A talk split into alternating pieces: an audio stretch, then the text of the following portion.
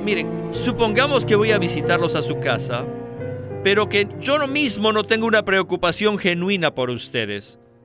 Y simplemente voy a visitarlos para desplegar mi conocimiento para que ustedes vean cuán espiritual soy. Oh, qué santo soy. Oh, qué dotado soy. Qué capaz soy. Qué victorioso soy. ¿Cuál sería el resultado de hacer eso? Sencillamente los mataría. Bienvenidos al estudio Vida de la Biblia con Witness Lee. Esperamos que este estudio vida los introduzca en un disfrute más profundo de las escrituras y de nuestro querido y precioso Señor Jesús. Visítenos en nuestra página de internet radiolsm.com y allí podrán escuchar gratuitamente todos los programas radiales del estudio vida. El capítulo 7 de 2 Corintios es único en el Nuevo Testamento. En dicho capítulo no encontramos ni enseñanzas ni doctrinas. En lugar de ello, podemos tocar el corazón del apóstol Pablo y su profunda preocupación hacia los creyentes en Corinto. Esto lo vemos en frases tales como estáis en nuestro corazón y sobreabundo de gozo en toda tribulación vuestra. La intención de Pablo era restaurar y reconciliar completamente a aquellos a quienes había exhortado en su primera epístola debido a sus fracasos y pecados. A pesar de que Pablo había sido tan fuerte con los creyentes corintios en su primera epístola, ahora tenía un fuerte anhelo en su corazón de que ellos llegaran al estándar revelado en la epístola que escribió a los creyentes en Éfeso. Pablo dice en Efesios 4:16, de quien todo el cuerpo, bien unido y entrelazado por todas las coyunturas del rico suministro, y por la función de cada miembro en su medida, causa el crecimiento del cuerpo para la edificación de sí mismo en amor. Teniendo este versículo como marco de referencia, es que consideraremos el mensaje del estudio vida de esta ocasión. El título del mismo es Los ministros del nuevo pacto, la preocupación íntima de la vida que ministra a otros. Hoy nos acompaña Sterling Bayasi para ayudarnos a comprender la relación entre 2 Corintios 7 y el plan eterno de Dios en Efesios. Sterling, Estamos muy gozosos con su visita. Estoy muy contento de estar aquí, Víctor.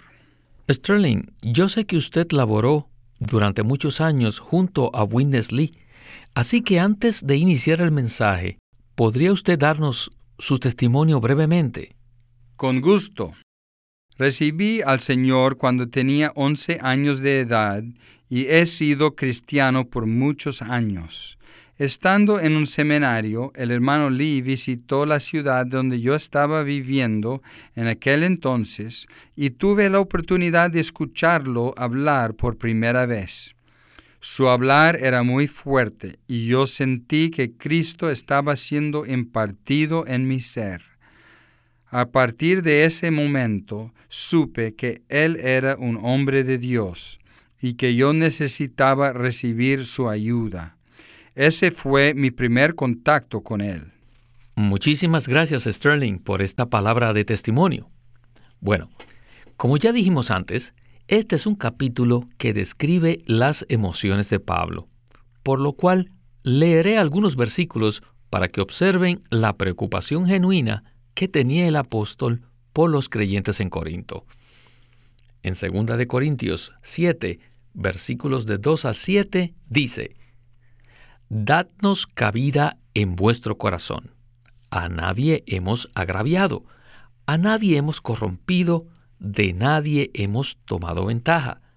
No lo digo para condenaros, pues ya he dicho antes que estáis en nuestro corazón, para morir juntos y para vivir juntos.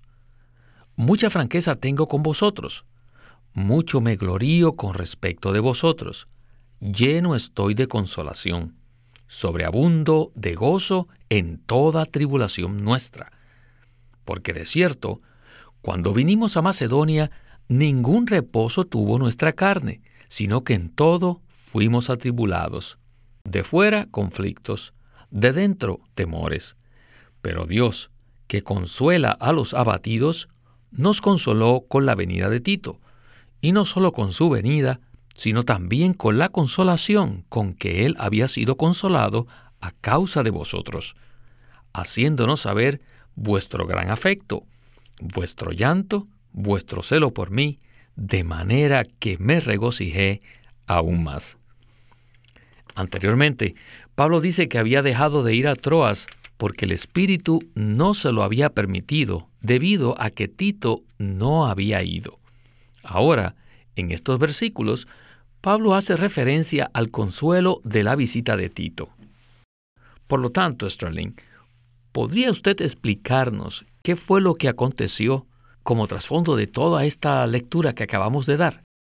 En Hechos 18 se describe el inicio de Pablo con la iglesia en Corinto y ahí vemos cómo durante su visita ganó a muchos incrédulos. Ese fue el inicio de la iglesia en Corinto. Con el tiempo Pablo dejó dicha iglesia y mientras estaba fuera se desarrollaron una gran cantidad de problemas. En su primera epístola a los Corintios, el apóstol hace referencia a cada uno de los problemas, lo cual causó mucha molestia entre algunos hermanos, que lo acusaron de una manera muy impropia.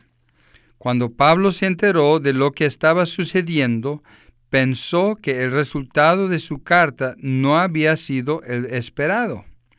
Él esperaba que los corintios se arrepintieran completamente y entraran en la práctica apropiada de la vida de iglesia. Pero obviamente algunos de ellos no estaban muy contentos con su carta.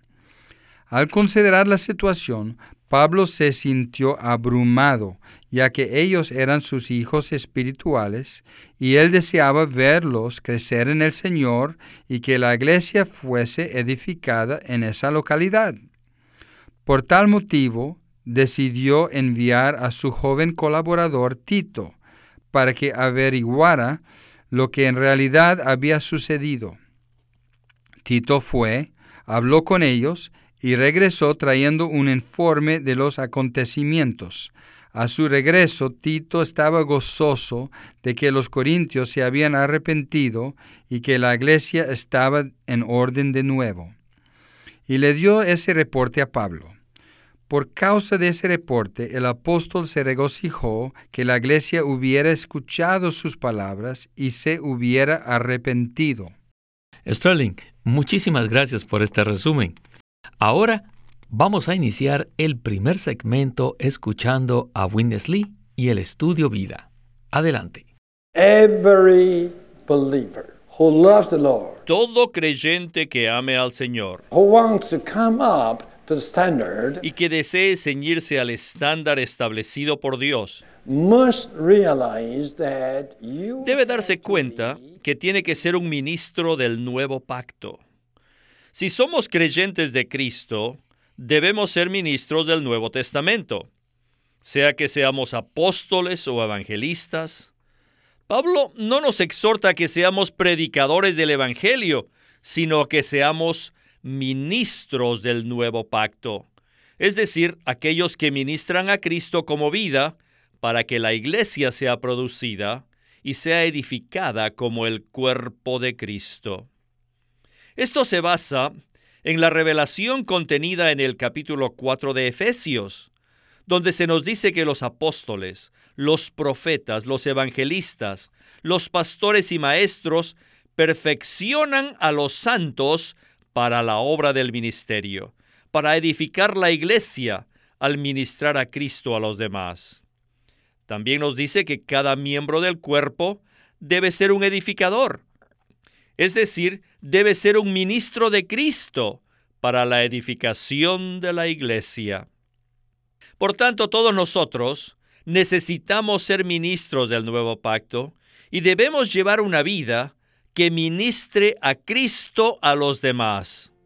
Debemos llevar una vida que ministre a Cristo por amor a la iglesia, por causa de la iglesia.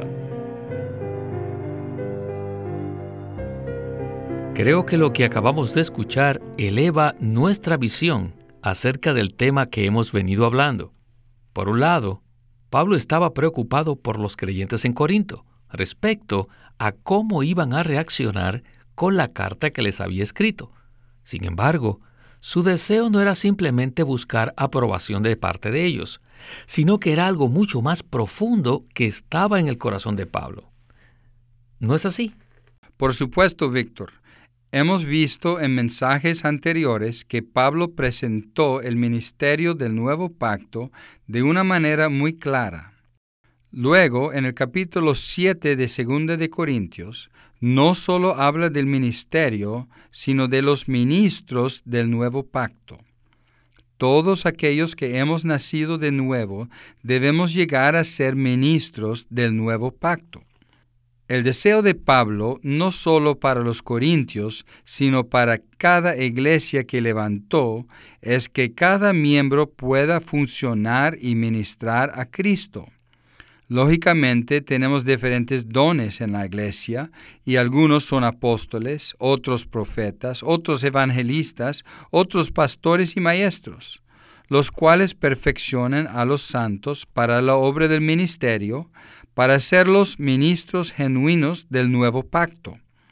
Finalmente, en Efesios 4:16 podemos ver que aquellos santos que han sido perfeccionados se unen con los dones, o sea, las coyunturas del rico suministro, y edifican el cuerpo de Cristo según la función de cada miembro.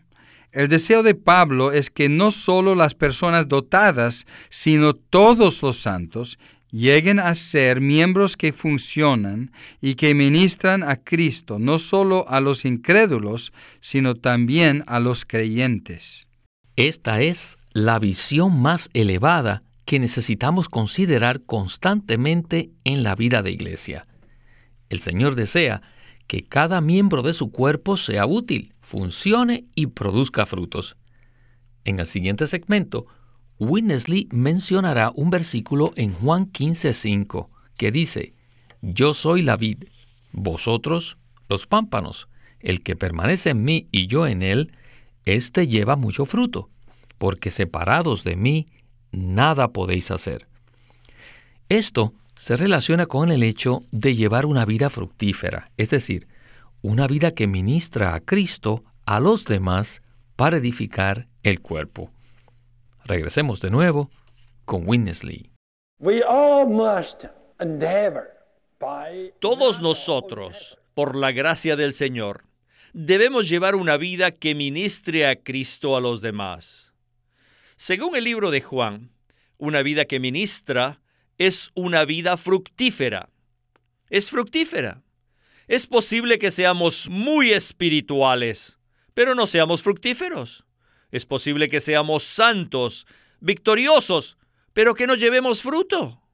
Esta clase de espiritualidad, esta clase de santidad y victoria presenta problemas, porque es posible que esas características no sean muy auténticas ni muy genuinas. ¿Cómo es posible que alguien sea muy espiritual, pero que no lleve fruto? Sin embargo, la Biblia nos dice que el objetivo de ser espiritual es llevar fruto. Es muy interesante que en el Evangelio de Juan, el Señor Jesús no dice que debemos ser espirituales, ni santos o victoriosos, sino que nos dice que debemos llevar fruto. Capítulo 15. Incluso debemos llevar fruto abundante y fruto que permanezca. Es posible que ustedes conozcan muy bien las cosas espirituales, y tal vez hasta sean muy poderosos al hablar. Sin embargo, ¿por qué no llevan fruto? Quizás en todos estos años de vida de iglesia, ustedes han matado a muchos hermanos en vez de ministrarles vida. ¿Cuál es la razón para esto? Ajá. La razón es que ustedes no tienen una preocupación genuina por los demás. Solo se interesan por hablar. Solo se preocupan por dar un buen mensaje. Miren, supongamos que voy a visitarlos a su casa, pero que yo mismo no tengo una preocupación genuina por ustedes. Y simplemente voy a visitarlos para desplegar mi conocimiento para que ustedes vean cuán espiritual soy. Oh, qué santo soy. Oh, qué dotado soy. Qué capaz soy. Qué victorioso soy. ¿Cuál sería el resultado de hacer eso? Sencillamente los mataría. Queridos santos, cuánto fruto lleven no depende de lo capaces que sean ustedes, sino de, más bien, de tener una preocupación íntima y genuina por los demás. Sterling, qué maravillosa palabra. Si alguien pudiera confiar en su capacidad y constitución en cuanto a los asuntos espirituales, ese sería el apóstol Pablo. No obstante, cuando laboramos para llevar fruto, el énfasis no es en esas cosas. No hay duda que este es un enfoque muy diferente, ¿verdad? Por supuesto, Víctor. Al leer el capítulo 7 de 2 de Corintios, podemos percibir la clase de persona que era Pablo. Todos sabemos que él era muy conocedor de los asuntos espirituales y su obra produjo resultados muy positivos. Sin embargo, el énfasis de este capítulo no se relaciona con hacer una gran obra o muchas cosas maravillosas, sino más bien es el cuadro de una persona que había aprendido a vivir a Cristo para ministrarlo a los demás, motivado por una preocupación íntima por sus colaboradores, la iglesia y las demás personas, es muy posible que lleguemos a ser muy conocedores de los asuntos espirituales y ser muy poderosos al hablar la palabra, pero sin llevar fruto. De hecho, en lugar de llevar fruto y ministrar la vida a los demás, podemos hacer que sufran de muerte espiritual. No deseo ser tal clase de persona, y creo que ninguno de los que escuchan este mensaje tampoco desea hacerlo. Necesitamos ser como madres amorosas que cuidan con ternura a sus hijos, para ser de ellos miembros maravillosos de la familia. Esto solo se logra cuando tenemos la preocupación genuina por los demás. Y no hay duda que este es el modelo que Pablo nos presenta y que nosotros debemos seguir. Por otro lado, a ninguno de nosotros le gustaría causar muerte espiritual a otros, ni tampoco que alguien lo hiciera con nosotros por causa de una espiritualidad que no es genuina. Pienso que todos hemos experimentado esto en mayor o menor grado. Bien, en el último segmento de este estudio vida, permaneceremos hablando en la misma línea. Pablo dice en 2 Corintios 6, del 11 al 13, nuestra boca se ha abierto a vosotros, oh Corintios, nuestro corazón se ha ensanchado. No estáis estrechos en nosotros, pero sí sois estrechos en vuestro interior, pues recíprocamente en pago, como a hijos hablo, ensanchaos también vosotros. Con este versículo, regresamos por última vez con Witness Lee y el estudio Vida de la Biblia. ¿Por qué el capítulo 7 de Segunda de Corintios está aquí? Pablo dice que fue consolado por la venida de Tito. Y además añade que no solo con su venida, sino también con la consolación con que él había sido consolado a causa de los corintios, quienes le habían hecho saber su gran afecto, su llanto y su celo por él, lo cual había hecho que Pablo se regocijase aún más. Ay, cuando yo era joven, me inquietaba un poco el capítulo 7 y pensaba que el capítulo 7 no debía estar en la Biblia. ¿Alguna vez se han preguntado por qué se encuentra un capítulo así en la Biblia? Necesitamos leer la Biblia con sumo cuidado.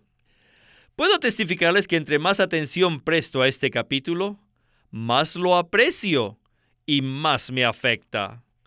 Es posible que tengamos la habilidad de llevar a cabo una obra, pero que no tengamos ninguna preocupación por los demás. En cierta oportunidad, el hermano Watchman Nee nos dijo que cuando predicamos el Evangelio, debemos interesarnos genuinamente por los demás. Siempre y cuando tengamos una preocupación legítima por las personas, aunque no tengamos mucho poder ni elocuencia, podremos tocarlas profundamente. El capítulo 7 de Segunda de Corintios nos presenta claramente la preocupación íntima que Pablo sentía por los demás.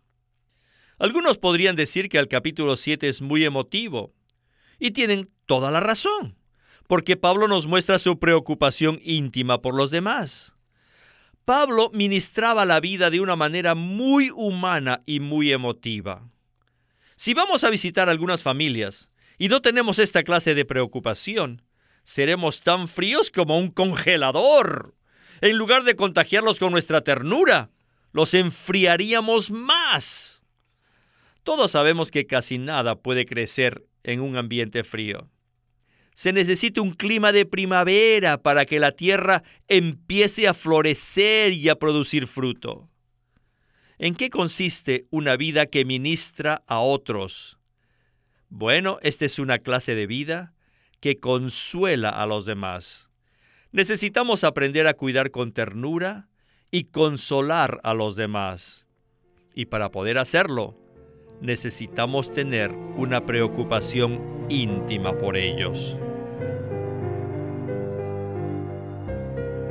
Bueno, Sterling, más que instrucciones o una cierta técnica para llevar fruto, lo que estamos viendo es una preocupación íntima por los demás, lo cual es algo muy subjetivo. Un verdadero ministro del nuevo pacto es uno que cuida con ternura y consuela los corazones de las personas conduciéndolas a Cristo, ¿verdad?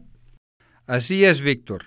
Todos aquellos que estuvimos laborando con el hermano Lee podemos testificar que él era esta clase de persona. Él sentía una preocupación íntima por las personas, a pesar de que era tan conocedor de los asuntos espirituales y había logrado tanto en su obra. Cuando estábamos con Él, lo único que percibíamos era su preocupación íntima por nosotros. Él era una persona que tenía muchas experiencias de vida con Cristo y basado en estas experiencias, era capaz de ministrar a Cristo en todos nosotros. Su ministerio llegó a ser un gran suministro de vida para nosotros, lo cual es la meta del ministerio del Nuevo Testamento. Esta es la clase de persona que era Witness Lee. Espero que todos aquellos que escuchan este mensaje se den cuenta que el ministerio que les estamos presentando no procede del conocimiento de alguien, sino es un ministerio que ministra a Cristo en los creyentes. Puedo testificarles que a través de este ministerio muchos que estaban fríos espiritualmente fueron revividos y consolados. Esta fue mi experiencia personal. Al contactar este ministerio de vida que me fue predicado con una preocupación genuina, fui consolado. Alabado sea el Señor por este capítulo de la Biblia. Amén. Yo también alabo al Señor por el capítulo 7. Si deseamos ministrar vida a los demás, necesitamos mostrar una verdadera preocupación por ellos. Sin esta clase de preocupación, no podemos llevar fruto. Bueno, Sterling, necesitamos detenernos aquí, pues el tiempo se nos ha terminado. A usted le agradezco su compañía y sus comentarios. Ha sido un placer, Víctor. Este es Víctor Molina haciendo la voz de Chris Wilde, Sterling Bayasi la de Benson Phillips y Walter Ortiz la de Winnesley.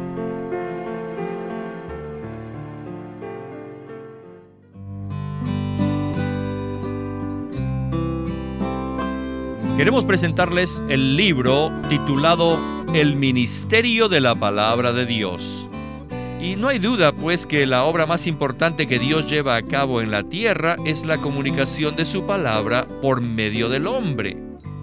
En este libro, Watchman Nee presenta que aunque Dios le place que anunciemos su palabra, la medida de nuestra utilidad a Él como ministros de la palabra no es el gran cúmulo de conocimiento bíblico que tengamos, ni la elocuencia con que presentemos la verdad, sino el grado al cual el Señor haya quebrantado nuestros sentimientos, nuestros pensamientos, nuestras opiniones y nuestras cualidades. Él presenta que para ser ministros de la palabra, primero debemos permitir que el Señor moldee y pula nuestro interior mediante la operación y la disciplina del Espíritu Santo. Este libro consta de mensajes que Watchman Nee dio a sus colaboradores en un entrenamiento especial que tuvo en Kulin entre los años de 1948 y 49, después de casi 30 años de ministerio. Y los mensajes que dio en este libro, El Ministerio de la Palabra de Dios, son mensajes muy profundos, prácticos y llenos de luz. Además, revelan la profundidad de su experiencia y la inmensa necesidad que tenemos nosotros de abrir nuestro ser a la obra del Espíritu Santo. Así que le recomendamos este libro, El Ministerio de la Palabra de Dios, escrito por Watchman Nee. El estudio Vida de la Biblia es una producción de Living Stream Ministry que presenta el ministerio de Watchman Nee y Windesley. Windesley sirvió fielmente al Señor durante más de 70 años y culminó su labor con este exhaustivo comentario de todas las escrituras llamado El Estudio Vida de la Biblia. Queremos animarlos a que visiten nuestra página de internet libroslsm.com. Allí encontrarán los libros impresos del ministerio de Watchman Nee y Witness Lee la Santa Biblia versión recobro con sus notas explicativas y también encontrarán folletos, himnos, varias publicaciones periódicas y libros en formato electrónico. Por favor, visiten nuestra página de internet libroslsm.com. Una vez más, libroslsm.com. Llámenos a nuestro teléfono gratuito 1 800 810 1149. 1-800-810-1149. Además, si desean, pueden comunicarse con nosotros enviándonos un correo electrónico a estudiovida.lsm.org. Una vez más, estudiovida.lsm.org punto o r g